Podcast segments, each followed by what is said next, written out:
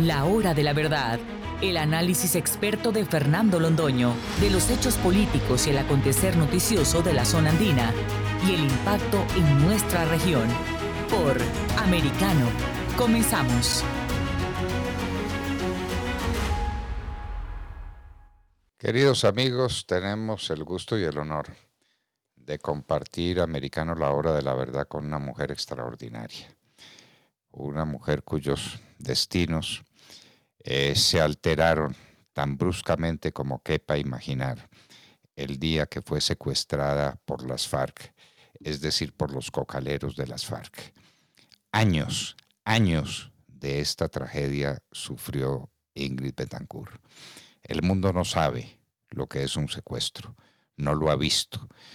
En las imágenes nos dábamos cuenta de cómo tenían los guerrilleros de las FARC, es decir, los cocaleros de las FARC, encerrados a nuestros secuestrados. Ingrid Betancourt tiene esta, toda esta historia y escribió un libro fantástico que espero esté todavía en, en las librerías. No sé cómo lo traducen, la rage au cœur, eh, con rabia en el corazón o la rabia en el corazón. Ingrid Betancourt, muy buenas tardes. Hola Fernando, qué, qué gusto oírte. Te cuento que te he pensado muchísimo, porque tú y yo estuvimos tan cercanos en los momentos del escándalo del proceso 8000 y mm, hay como, no sé, como que la historia se repite eh, de manera diferente y Dios quiera que esta vez para bien de Colombia, pero, pero fíjate que es muy curioso ver lo que estamos viendo, eh, de cómo eh, lo que sucedió hace 30 años vuelve y, y, se repite. El proceso 8000, recordémosle a nuestros oyentes que muchos no saben qué es el proceso 8000, que fue la financiación de la campaña de Ernesto Samper por parte del narcotráfico. Y ahora Ingrid vuelve el narcotráfico a ser un elemento determinante en esta campaña de Gustavo Petro. No hay un solo movimiento de esos que llaman movimiento armado o guerrilla armada, que eso es mentira, esos son cocaleros armados. Una persona que conoce a fondo ese tema, porque vivió esta tragedia, es Ingrid Betancourt. Ingrid, allá en tu eh, cárcel ignominiosa, en esa prisión que te dio tanta autoridad moral sobre el mundo entero para contar lo que pasa en Colombia, ¿qué veías si es que podías ver alguna cosa con respecto a este tráfico infame de la cocaína como elemento financiador de las FARC y de todo ese proceso guerrillero en el país? Cuéntanos esas impresiones. Tú sabes, Fernando, que nosotros hemos estado eh, contándole, narrándole a la justicia transicional colombiana eh, cómo eh, a nosotros nos tenían secuestrados en la selva y nos hacían pasar eh, de campamento en campamento junto a donde ellos tenían sus bases de plantación de, coca. Eh, para nosotros fue una evidencia no solamente que ellos, eh, como en algún momento dijeron, cobraban un impuesto a los cocaleros, sino que ellos mismos eran un cartel de la droga. Y, a, todos los niveles, los guardias que utilizaban los guerrilleros para mantenernos en cautiverio eran eh, muchachos que habían estado vinculados a esa actividad, todos eran raspachines y de hecho yo hice una escuela con ellos de entender cómo era el negocio, porque a mí sí me interesaba mm, comprender cómo actuaban ellos, cómo se vendía, cómo se procesaba la, hoja de coca, cómo la mezclaban con, todos los químicos, cómo la transformaban en pasta de coca, eso fue para mí una escuela, y también ver cómo la gente que entraba a las FARC eran personas del, narcotráfico, eran gentes de los carteles. Y, ya, digamos, los mandos medios eran personas que en, repetidas ocasiones habían estado y me narraban cómo habían sido parte de un cartel de la droga o de otro y, cómo operaban. Es decir, fue, realmente aprendí muchísimo, pero todo eso para decirte que para mí fue muy claro que yo estaba en manos de una organización que eh, tenía dos caras, una subversión política armada, pero también un cartel de la droga. Un cartel de la droga, no cabe ninguna duda. Su versión armada es que ellos se expresan a través de las armas y matan a la gente y la secuestran y la reclutan y hacen lo que hacen con el mundo, pero el nombre del juego es cocaína. Ingrid, ¿tú crees que el mundo ha entendido suficientemente este fenómeno por mucho que se lo haya denunciado, por mucho que tú lo denunciaste? Ese proceso 8000 que fue, la cocaína al poder. Eso fue elegir a Ernesto Samper con la plata de la coca del cartel del Valle. Eso fue así.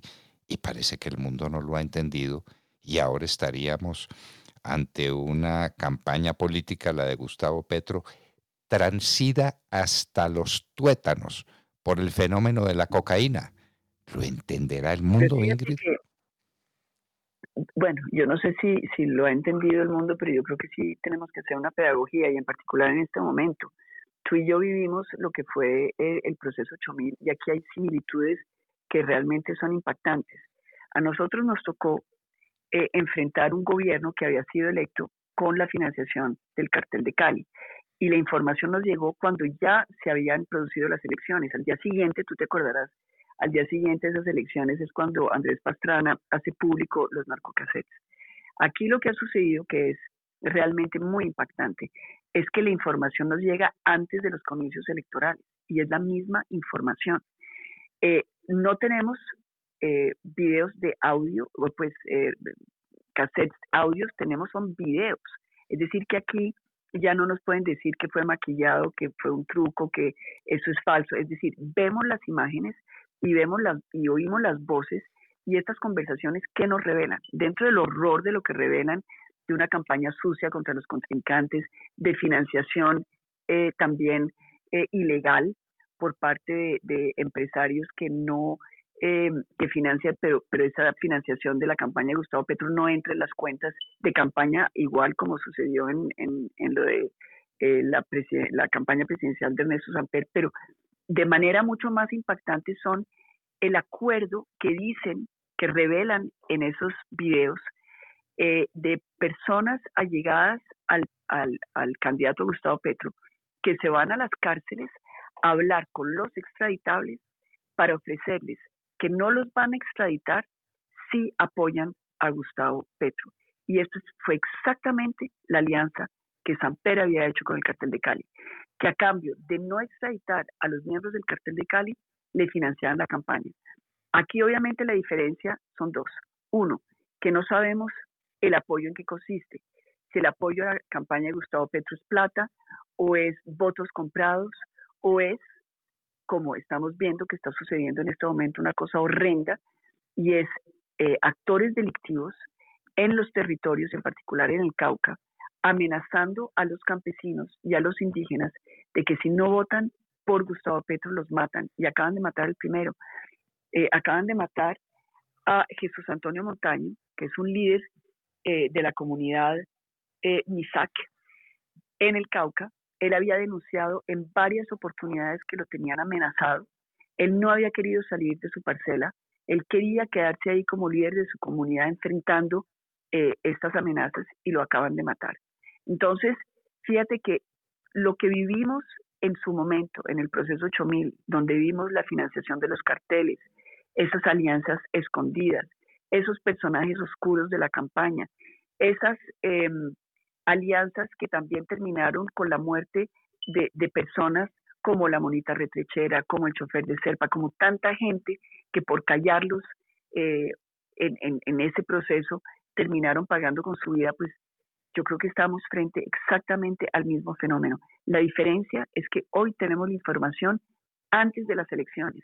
Es decir, que hoy los colombianos tienen los ojos abiertos, tienen la información y por eso hoy cada uno de nosotros, cada uno de, los colombianos que nos estén oyendo, tienen que saber que la responsabilidad nuestra es, ya con esa información que tenemos, atajarle el camino al poder a un cartel de corrupción política que está eh, en camino a tomarse la presidencia de Colombia.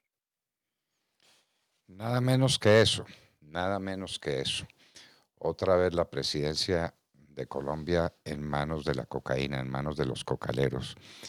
Hace unos minutos, Ingrid, hablábamos con un boliviano muy eminente que nos contaba la tragedia de Yanine Áñez la mujer valerosa, extraordinaria, que asumió el poder para salvar a Bolivia y para combatir el narcotráfico. Y ahí la está pagando. La está pagando con una condena a 10 años de cárcel. Janine Áñez condenada a 10 años de cárcel y es apenas el primer proceso, porque ya hablan de otros procesos eh, que está adelantando Evo Morales, que es el jefe de los cocaleros de Bolivia. Es que esto es bastante más serio y bastante más dramático de lo que la gente cree. Y la participación del narcotráfico en los destinos de Centroamérica y en la influencia del narcotráfico en México y en la inseguridad que se vive en México, que es una cosa atroz.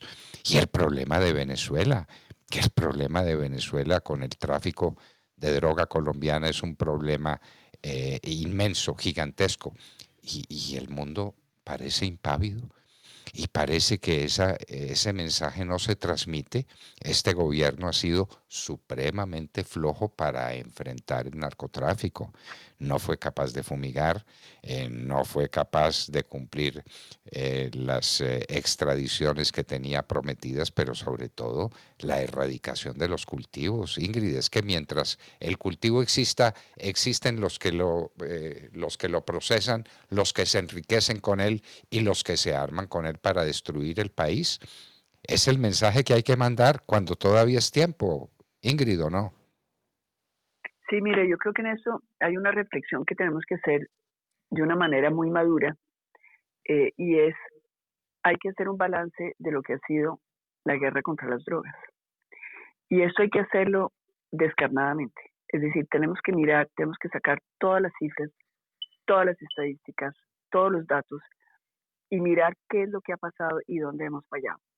Yo creo que lo que nos dicen 40 años de, enfrentamiento contra estas organizaciones delictivas es que nuestros gobiernos, nuestros países, aún con la fuerza eh, y el poderío económico del gobierno de los Estados Unidos, que siempre ha estado ahí eh, dando la lucha con nosotros, porque hay que decirlo, eh, uno no puede decir que aquí los productores de un lado y los consumidores del otro, yo en esa división no, no entro porque me parece que todos somos víctimas del mismo flagelo y lo que sí hemos tratado de hacer es de unirnos para combatirlo, pero la verdad es que no hemos podido combatirlo. Esto es como una hidra de siete cabezas. Uno, tú sabes que hemos, ¿cuántos narcotraficantes hemos extraditado de Estados Unidos?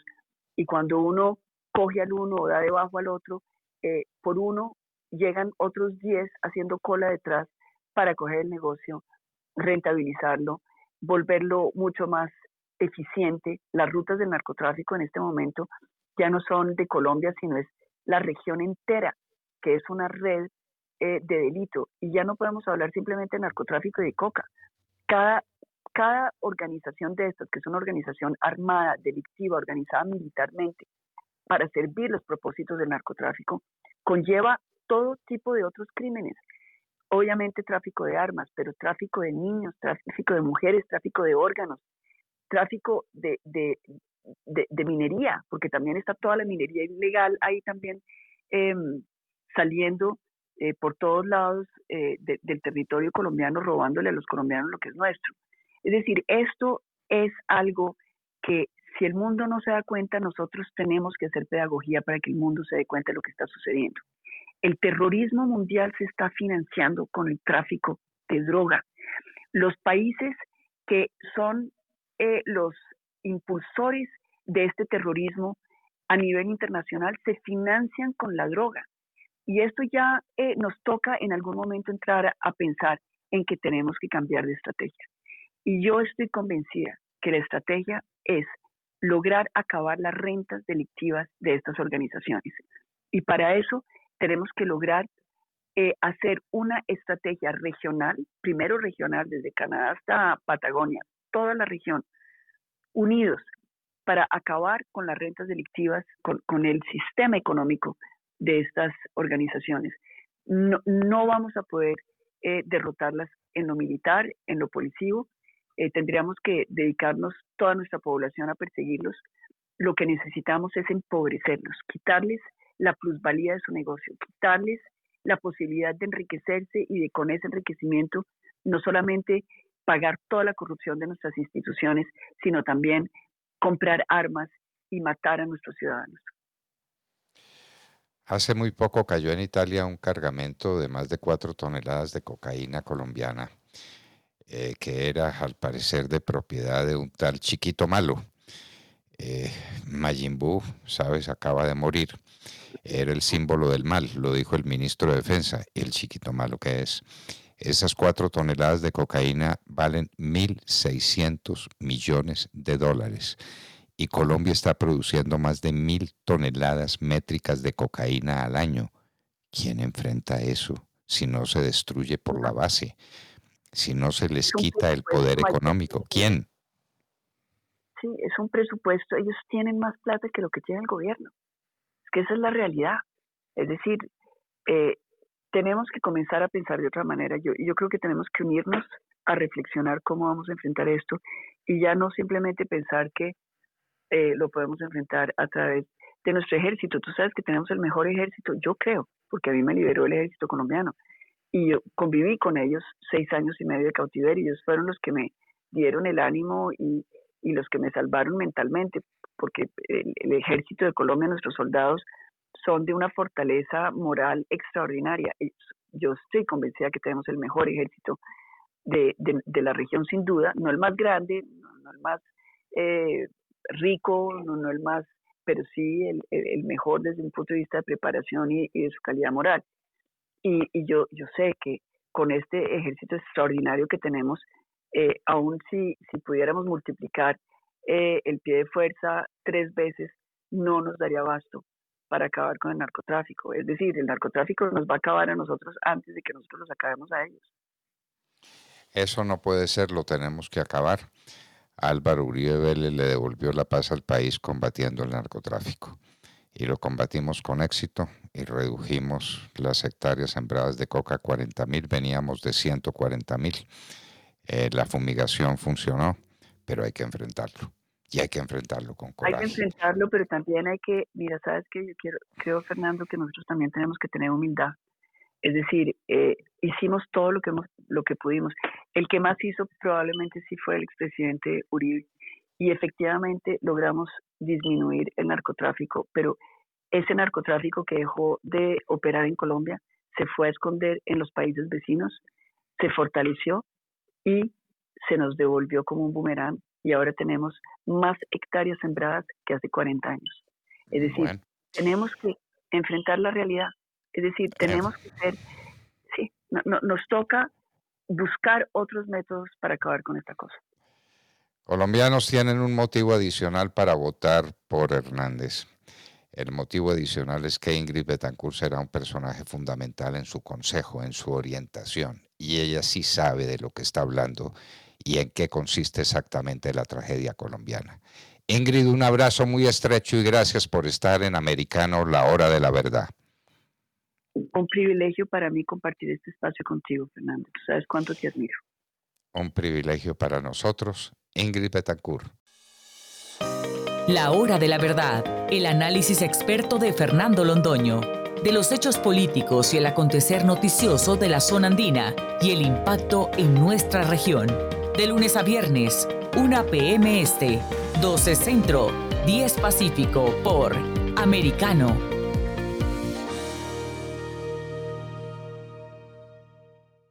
This podcast is a part of the C Suite Radio Network. For more top business podcasts, visit c-suiteradio.com.